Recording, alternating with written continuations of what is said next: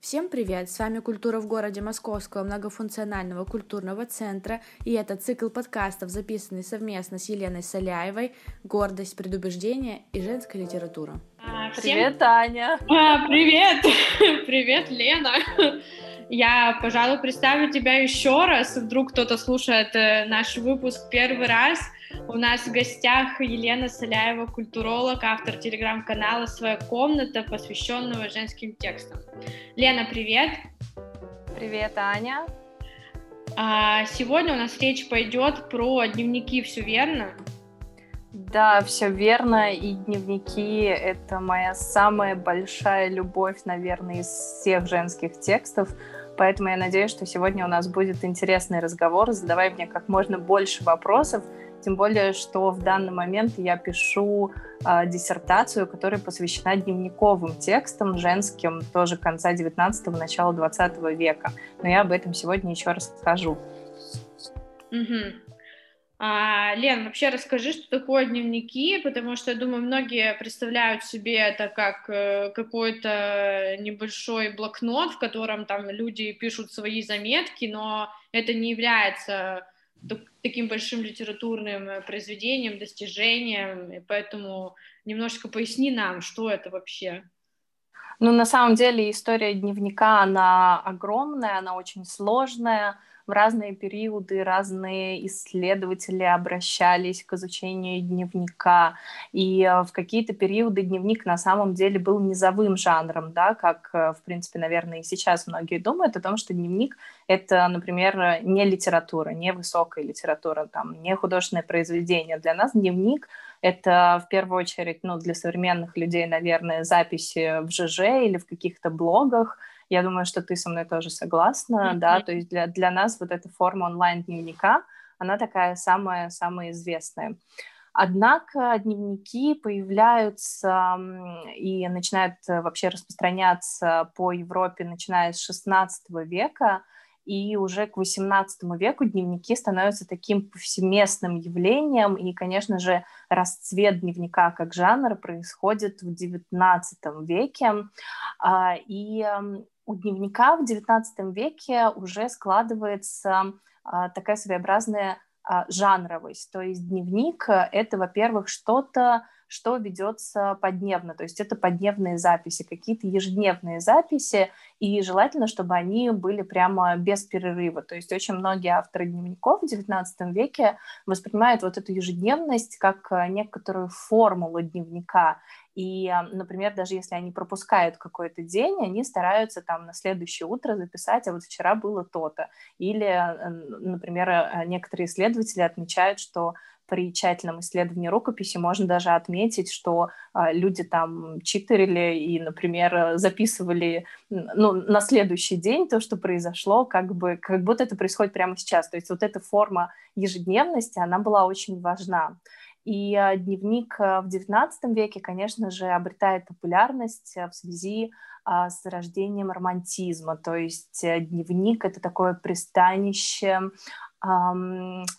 индивидуальных размышлений, где можно а, перебрать все свои чувства, все свои эмоции и как бы воспринимать себя таким драматическим героем, персонажем собственной жизни.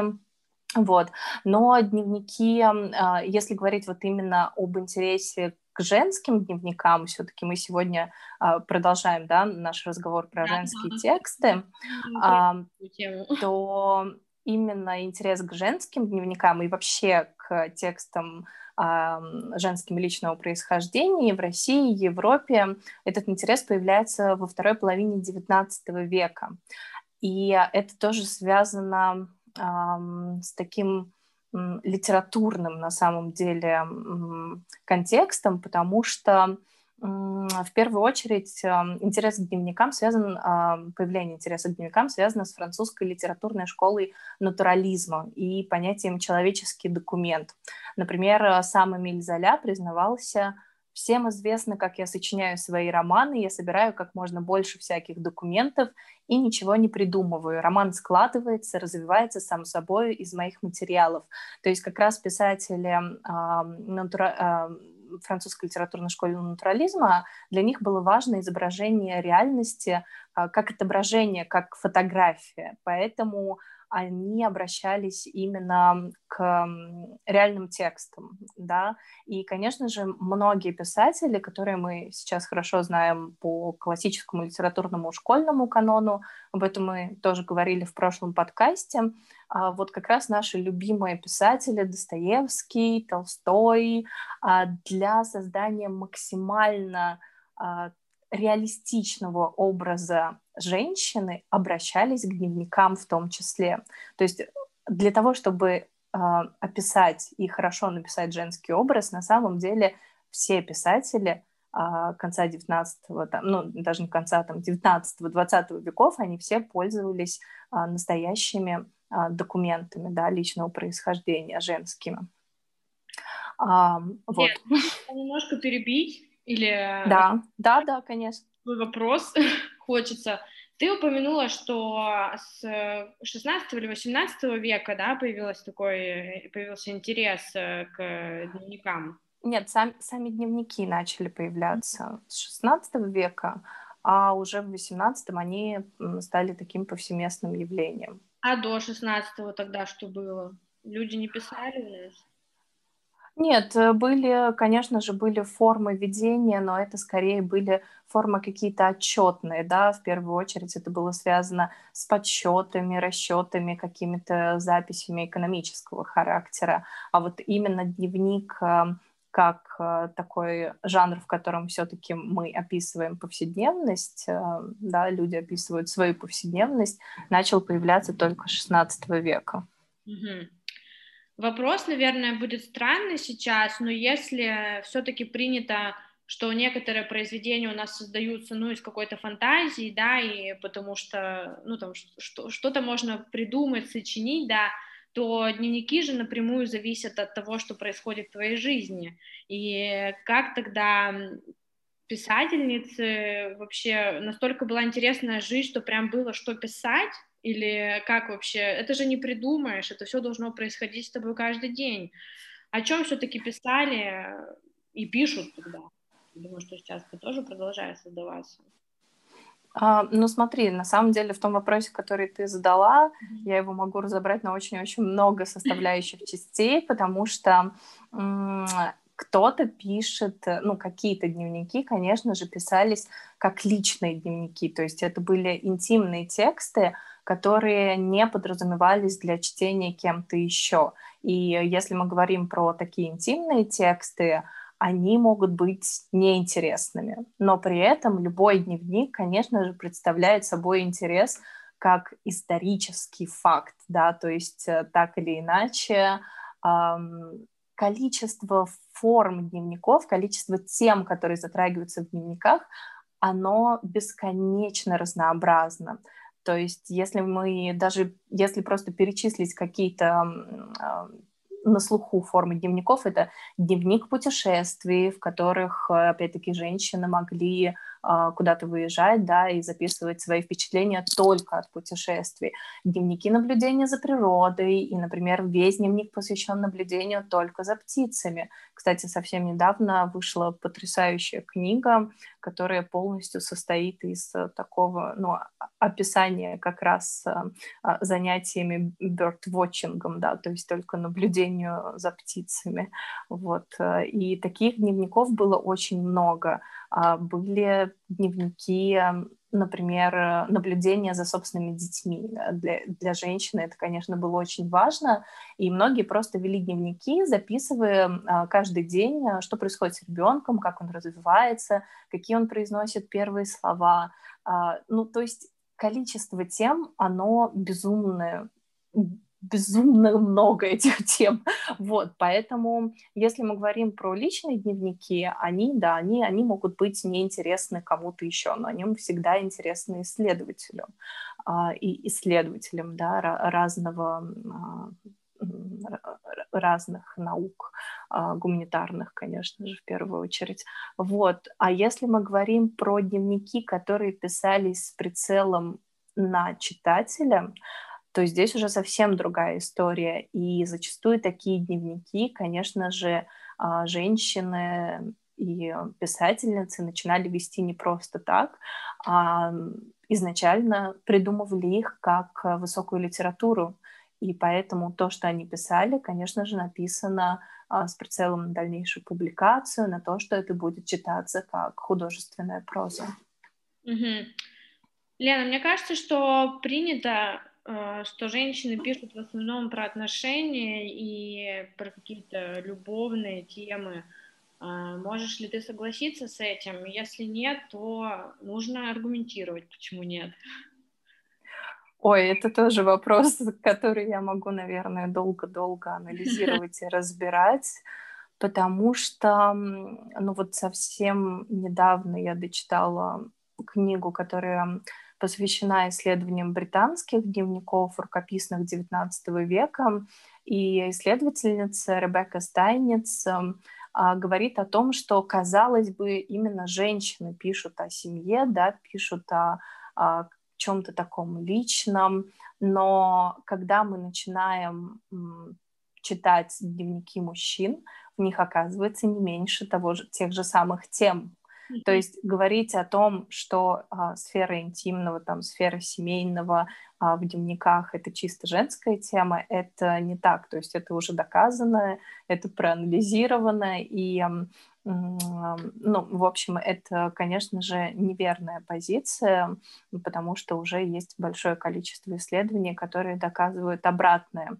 И опять-таки вот эта традиция восприятия дневника как чего-то женского, она тоже складывается постепенно и складывается как раз начиная, наверное, с XIX века, и в этом сыграло не последнюю роль, кстати, произведение самих писательниц, потому что очень часто форму дневника можно встретить в произведениях сестер Бранте, а, в общем, каких-то тоже таких известных, у известных нам писательниц, да, 19 века, а у Мэри Шелли, например, тот же самый Франкенштейн, он написан с использованием а, формата дневникового текста, тоже такого очень личного, интимного, но при этом, например, в дневниках, в текстах сестер Бранте этот дневник женский, он оказывается как раз очень феминизирован. То есть они как бы, а, с одной стороны, хотели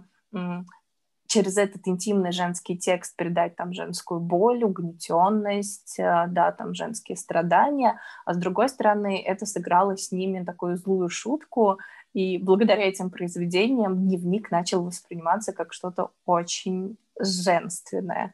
И поэтому этот вопрос, он такой ну, на него довольно сложно было ответить. Я надеюсь, что я хотя бы немножко ответила на поставленный тобой вопрос. Ответила вполне развернутый ответ, и если у слушателей останутся вопросы, то задавайте их Лене, потому что ей по-любому есть что еще рассказать.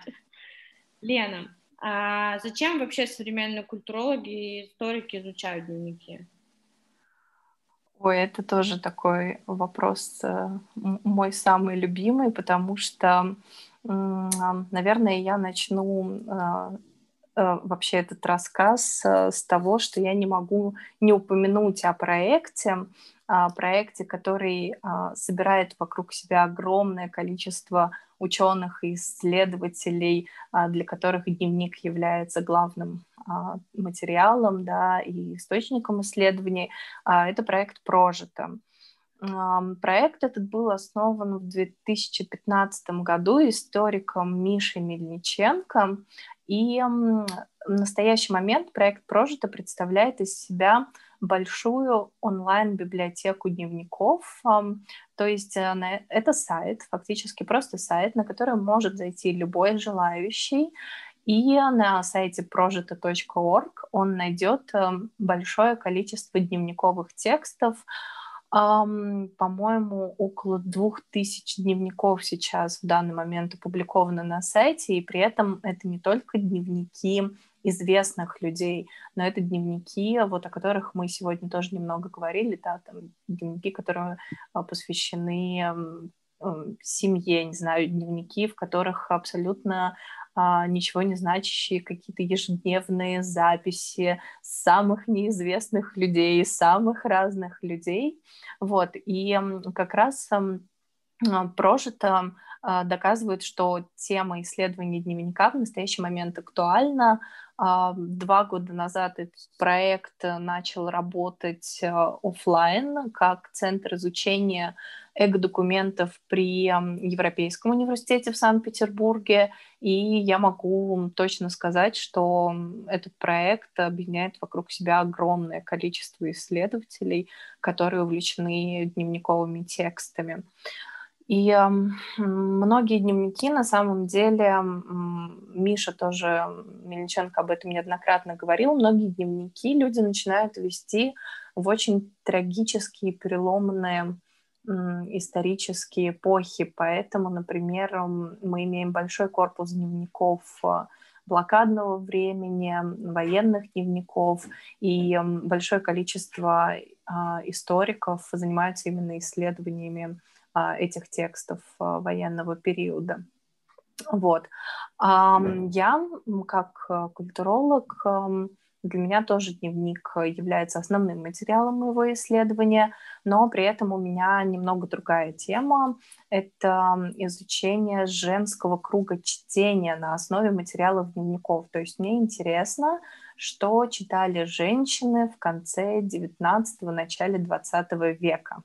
Вот, фактически я занимаюсь такой областью культурных исследований как культура повседневности, потому что чтение все-таки является нашей такой ежедневной практикой, а, но при этом до сих пор никто не сделал масштабного исследования именно культуры женского чтения. А, для меня эта тема очень важна и очень интересна, потому что я сама люблю читать книги, вот, и мне, конечно, интересно, что читали мои сверстницы в конце XIX века. Особенно мне интересна тема табуированного чтения, то есть что запрещали читать женщинам, а такой литературы было очень много, и это была а, литература не а, подцензурная, а просто которая не разрешали читать девочкам и женщинам, а, потому что ну, нельзя. вот, в них э, рассказывается что-то плохое, что-то, что женщинам нельзя читать. вот, и это, конечно, очень-очень интересная тема. Я уже не удержалась, видишь, от вопроса. Угу. Темы были табуированные, почему запрещали читать? Я подозреваю ответ на этот вопрос, но все-таки хочется, чтобы ты озвучила ответ, потому что сейчас должны многие девушки, кто нас слушает, порадоваться, что у нас сейчас нет таких запретов на чтение.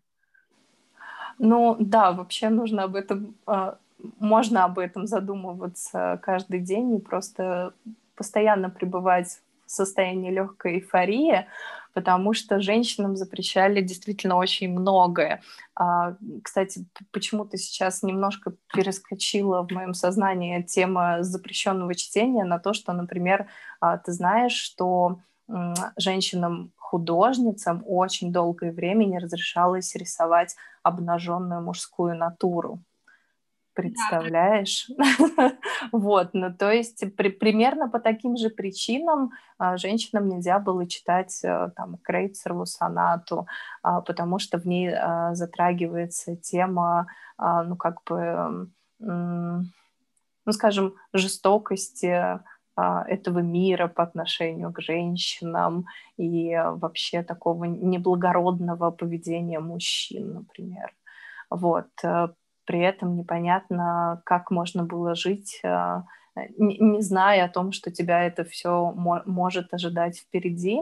Но на самом деле судя по тому, что я читаю в женских дневниках конца XIX века, очень многие девочки обходили все эти запреты, они находили эту запрещенную литературу, обычно находили они ее через своих знакомых мальчиков, которые учились э, в а, учебных заведениях, и у них был доступ к библиотекам, вот, и девочки прекрасно все это читали, а, знали, а, и многие из них писали такие яростные, а, очень такие революционные свои отзывы на эти произведения.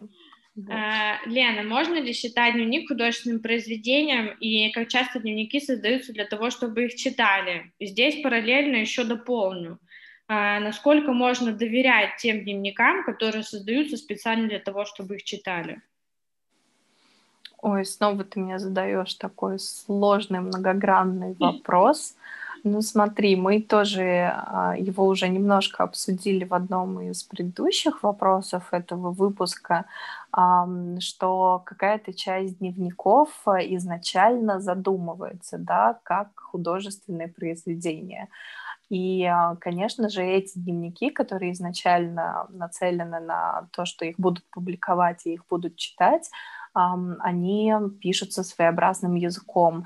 Например, самый, наверное, любимый мой пример, пример, с которым а, дневник, с которым столкнется любой заинтересованный в женских дневниках, это дневник Марии Башкирцевой.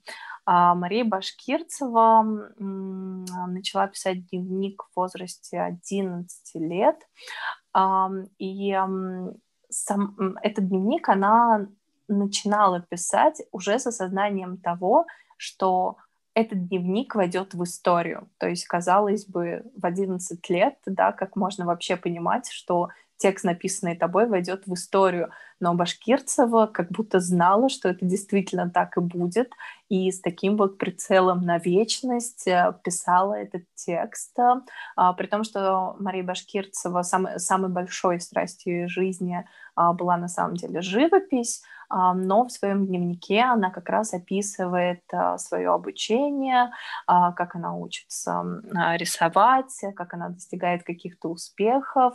Башкирцева очень внимательно, очень наблюдательно, она описывает свою эпоху, можно изучать на самом деле эпоху ее глазами, да, она много пишет о моде, пишет о каких-то исторических событиях, а, вот, поэтому такие дневники, они, конечно, уникальные, и она даже не задумала его как художественное произведение, но при этом а, этот дневник стал очень известным и повлиял на огромное количество а, умов, на писателей, писательниц, на различных деятелей культуры. Например, дневник Марии Башкирцевой боготворила Марина Цветаева.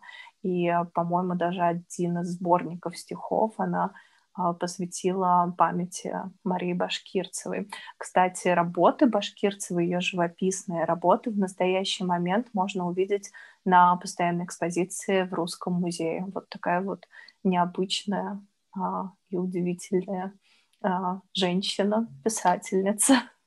Ну, а, да такой еще пример, но, к сожалению, не про писательницу, он э, про художника тоже Ван Гога. Я думаю, про него все знают и обращали внимание на его письма к брату Тео, который э, также считается, думаю, примером хорошей литературы, потому что он очень э, большого тиража, наверное. Ну, насколько я знаю, он почти в каждом магазине продается, и это тоже хороший пример посмотреть, как э, жило то время, та эпоха.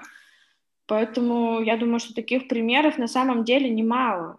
Или... Да, и, кстати, если говорить про какие-то более такие древние примеры, я думаю, что ты тоже слышала про э, дневник э, Сейсенагон. А, что-нибудь слышала? Записки у изголовья. Нет, про это я не слышала. Вот, это тоже такой э, интересный пример. Это дневниковый текст, хотя в нем нет э, привычных нам, при, привычной нам датировки. Э, этот текст написан в начале XI века одной из служанок э, японской императрицы.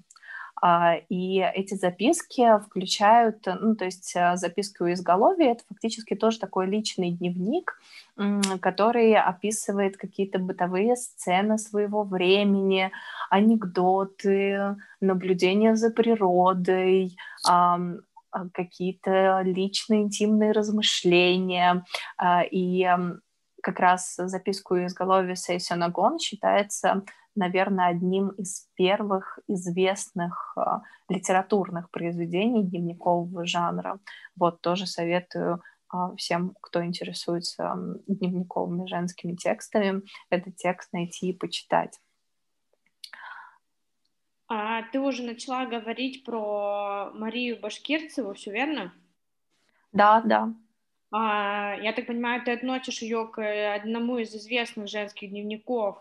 А, какие примеры еще ты можешь привести из высокой художественной литературы, ну, которые можно считать э, высокой художественной литературой? Ну, вот как раз все, о чем мы, наверное, говорим, и записки у изголовья Сейсина Гон, и дневник э, Марии Башкирцевой, это все примеры такого а, высокого художественного дневникового текста. Есть еще один пример из европейской культуры, это дневник Анаис Нин. Дневник Анаис Нин — это тоже очень интересное произведение, потому что тоже, судя по всему, она Яснин, кстати, тоже писательница, а у нее много прозаических произведений опубликовано, но при этом я всем, кто вообще впервые сталкивается с этим именем, советую начать именно с ее дневников, потому что как раз ее дневники, наверное, самые а, лучшее художественное литературное произведение, которое она написала. Она с ним вела дневники на протяжении практически всей жизни. У нас опубликованы, а, по-моему, дневники только там нескольких десятилетий, но при этом они опубликованы на русском языке. И она тоже описывает какую-то повседневную жизнь, но при этом описывает ее потрясающе красивым языком. Анаис Нин была знакома со многими деятелями культуры и искусства начала XX века, была очень близка к кругу сюрреализма, который тогда только-только зарождался как художественное течение. И, в общем, это тоже можно считать примером такого гениального наверное, даже я не побоюсь этого слова, женского дневника. А следующий мой вопрос, наверное, ты тоже назовешь э, очень большим, который можно поделить на множество маленьких. А, первое, это какие известные писательницы вели дневники, а второй, если в истории такой случай, что дневник считается более ценным и написан лучше, чем произведение писательницы. Ну, смотри, наверное, на второй вопрос я уже ответила, потому что, да, вот случай Анаис Нин для меня такой симптоматичный. Конечно, ее дневниковый текст, он намного интереснее, чем многие ее художественные литературные произведения. Вот. А если говорить про то, какие еще писательницы вели дневники, на самом деле это будет огромное количество имен, и я, наверное, расскажу про не самое очевидное. Например, тоже такой удивительный дневник и удивительная судьба автора этого дневника. Это дневник Анны Барковой, которую называли «Пролетарской Ахматовой». А, это была поэтесса, которая в очень молодом возрасте впервые был опубликован а, ее поэтический сборник. Она была такой революционной поэтессой. А в 20-е годы была очень популярна, а потом ее имя полностью стирается из истории русской литературы. И происходит это из-за того, что она была репрессирована и, в общем, практически более 20 лет а, провела в ГУЛАГе, но при этом ее дневниковый текст я тоже советую всем почитать, потому что ее дневники, они очень необычные. Они необычны своей проницательностью, они необычны своим поэтическим а, языком, а, образным мышлением. Баркова очень начитанная, она безумно много цитирует э, русской классической литературы, и не только русской, зарубежной. То есть это пример такой интеллектуалки своего времени, о которой, к сожалению, в настоящий момент э, мало кто, наверное, уже знает и мало кто вспомнит.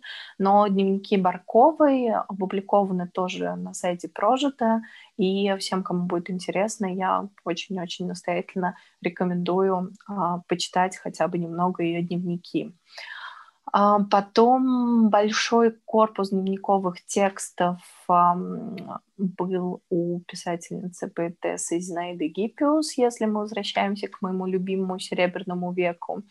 А, как раз у Гиппиус тоже много историчности, наверное, в дневниках, то есть а, можно читать ее дневники, чтобы понять, что происходило в революционном Петрограде, можно читать дневники, чтобы больше узнать, в принципе, о деятелях культуры и искусства Серебряного века. Всем, кому интересен этот период, э, советую почитать дневники Гиппиус. Все-таки назову один очевидный пример. Это дневник Вирджинии Вулф, который недавно, кстати, снова был опубликован. А, вот. И, конечно, про Вулф я не буду много говорить. Для меня это пример а, а, такого тоже гениального женского письма во всех отношениях.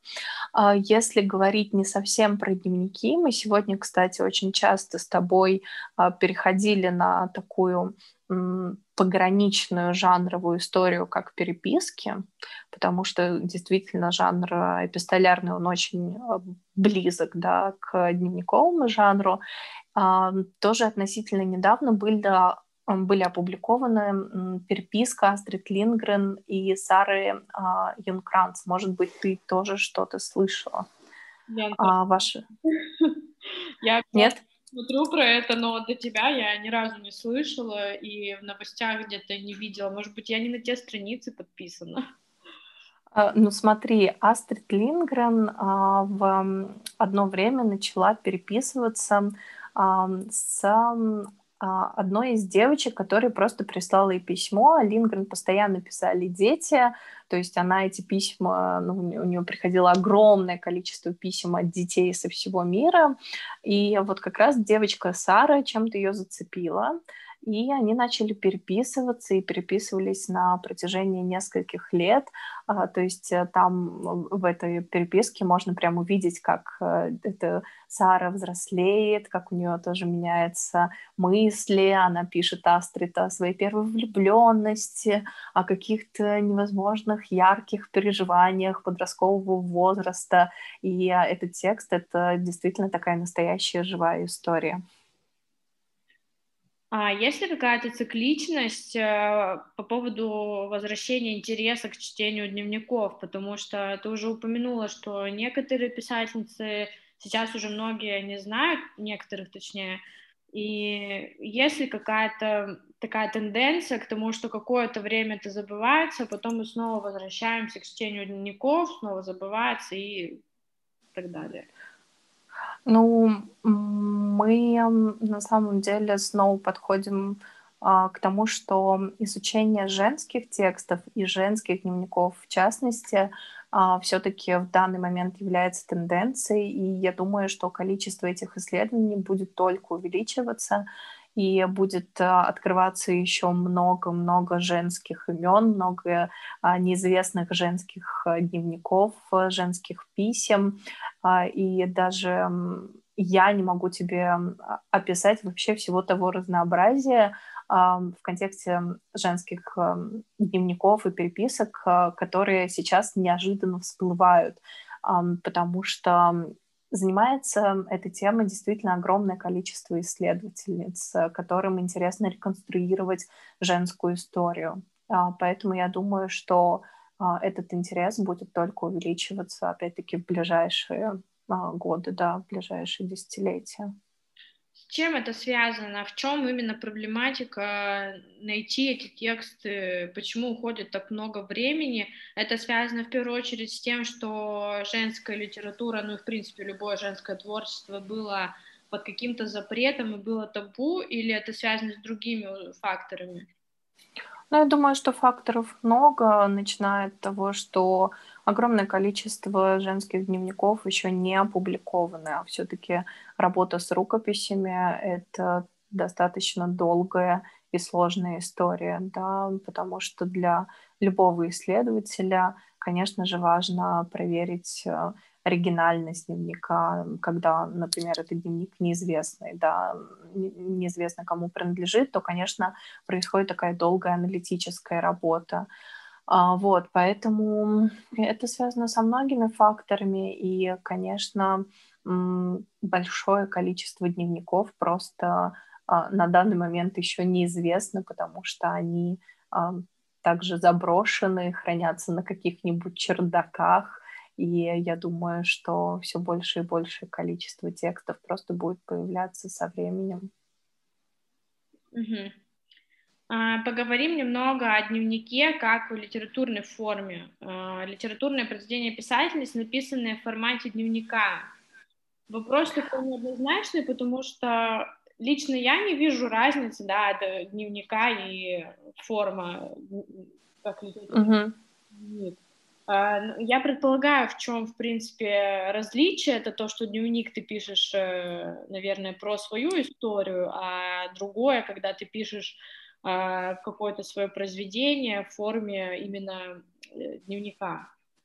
Да, на самом деле мы говорим полностью про выдуманные дневники, а, потому что очень многие писательницы а, любили использовать этот жанр. Ну вот, как я уже говорила, примерно в XIX веке у нас складывается такое понятие о дневнике как о чем-то женском. Поэтому, конечно, большое количество писательниц писали свои произведения как э, ну, в формате личного дневника, при этом это не были а, их личные тексты, да, они просто описывали в формате дневника переживания своих персонажей. Я уже тоже сегодня немножко об этом сказала, что такой а, формат личного текста использовали писательницы зарубежные XIX века, у сестер Бранте, у Мэри Шелли есть э, фрагменты дневниковых записей а, в их романах. Если говорить про российский контекст, то можно упомянуть такое интересное а, произведение, как «33 урода». А, не знаю, может быть, ты тоже слышала. В общем, это очень необычное произведение. Ничего не слышала.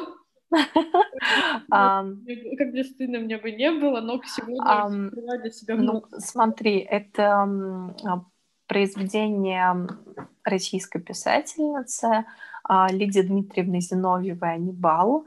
«33 урода» — это повесть, она совсем небольшая, она написана в формате дневника, и когда эта повесть была опубликована впервые, то весь тираж э, был арестован цензурой, то есть абсолютно весь тираж этой повести просто взяли и изъяли из продажи. И это было связано со скандальным характером, потому что этот дневник, если смотреть на него прямо, фактически описывал а, любовные отношения двух женщин. Но, конечно же, для самой писательницы этот дневник, э, это произведение вообще значило совсем другое. Есть эм, достаточно большое количество интерпретаций. Ну и, в принципе, если смотреть на, почитать этот, э, это произведение, можно понять, что это об отношении, а, например, творца и его произведения, которое он создает, да, потому что, конечно, у писательниц Серебряного века все, все было не так однозначно и не так прямо, как э, думала цензура, когда арестовывала тираж этой прекрасной повести. Вот. И «33 урода» он прям написан в формате дневника, то есть вся повесть — это эм, такие подневные записи, в которых э, разворачивается история двух женщин. Эм, если говорить еще про какие-то такие интересные примеры, то например, совсем, ну, вскоре после выхода Twin Peaks были опубликованы якобы реальные дневники Лоры Палмер. Но понятно, что Лора Палмер — это выдуманный персонаж, и поэтому эти дневники — это тоже такая э, интересная художественная задумка, да, как бы опубликовать дневники Лоры Палмер, которые были а, центром вообще а, всего произведения этого сериала Дэвида Линча «Твин Пикс».